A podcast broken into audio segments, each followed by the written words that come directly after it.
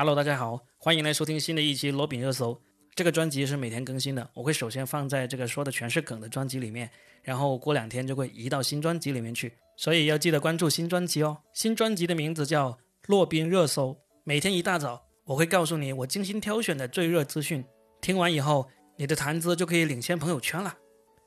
今天是三月二十九号，星期天。啊，第一条热点呢，依然是跟疫情有点相关的，因为其实疫情的新闻呢，大家都在各种渠道可以看到很多了。我其实不太想说，但是这里有一条，我觉得有必要去跟大家说一下的。就今天我在群里看到有不少人在转发一个聊天记录，这条聊天记录是这样说的：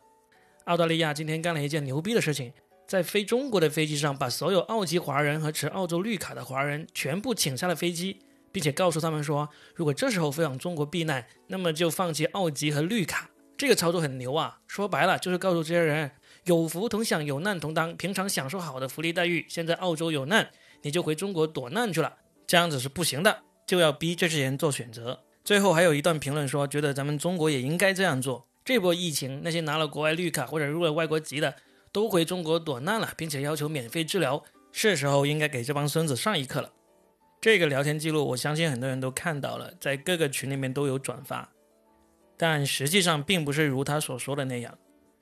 真正的原因呢，在澳洲政府的官网上面其实有登出来，是因为他们是从三月二十五号起，所有澳洲的公民和澳洲的永久居民都不得出境。澳洲的永久居民，也就是所谓的绿卡持有者，就他们还保留有原来国家的护照，但是呢，可以在澳洲永久居留。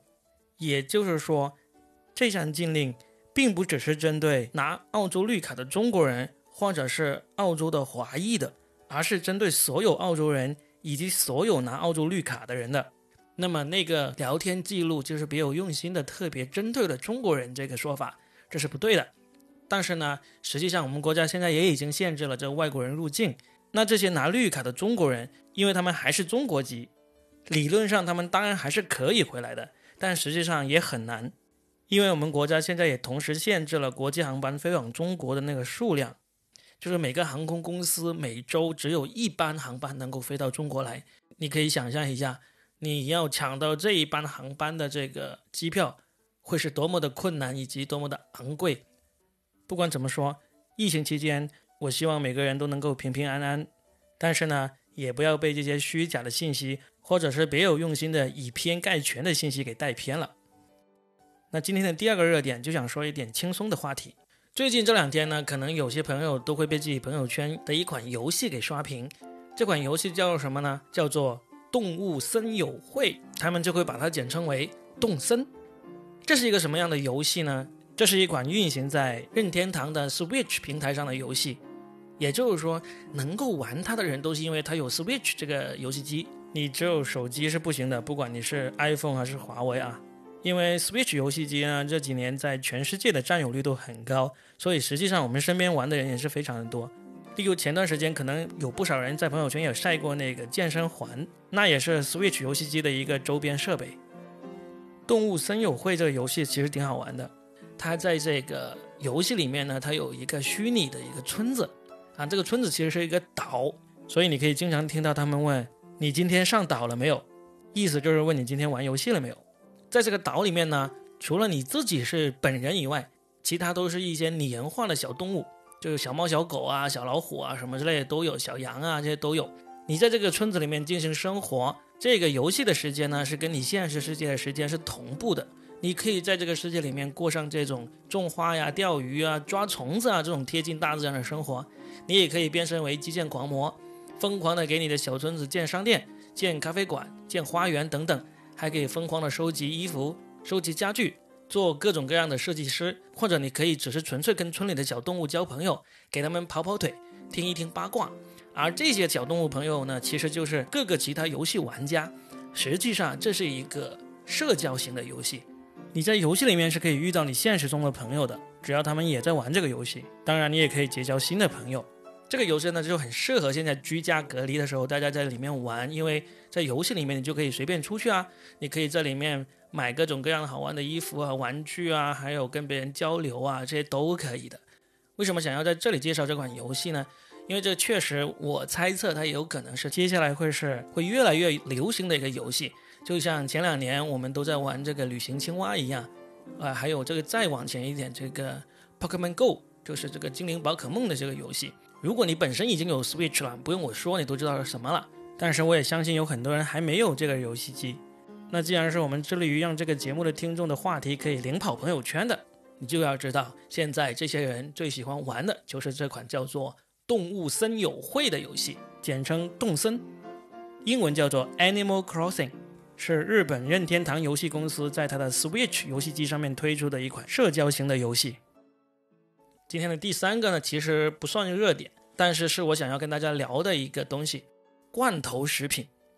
呃，现在疫情期间，很多人都都在疯狂的囤积各种各样的那个物资，但是呢，我们中国人囤积的东西呢，跟外国有一个很大不同的地方，那就是我们没有囤积那个厕纸，但是在外国，所有的外国人好像都在囤积那个厕纸。除了厕纸，还有一样东西是外国人也在疯狂囤积，而我们中国人完全不感兴趣的，那就是罐头食品。你如果有关心国外他们买东西的那个照片的话，可以看到他们很多人都买了大量的各种各样的罐头食品。根据中国罐头行业的一份调查说明哦，美国人均罐头年消费在九十公斤左右，欧洲国家大概是五十公斤，日本是二十三公斤，而我们中国呢，我们的罐头人均年消费是一公斤，而且我猜很多还是我们出去吃火锅的时候下的午餐肉，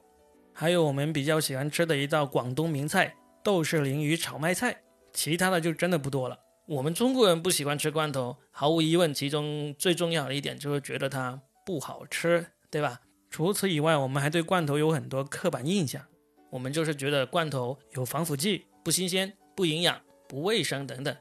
但实际上，这些刻板印象都是错的。先来说新鲜，罐头的新鲜可能会打破你的想象。例如黄桃罐头，它从树上采摘到那个密封进罐头只需要六个小时，而我们在超市里面买到的所谓的新鲜黄桃、新鲜油桃，其实都是经过了非常艰难的长途运输才来到超市里面的，远远超过这个六个小时的时间。还有这个人人都谈之色变的防腐剂，其实啊，罐头食品还真的不需要防腐剂，因为罐头的包装工艺真的非常先进，从罐装、排气、密封到杀菌、冷却。早就已经甩这个防腐剂好几条街了，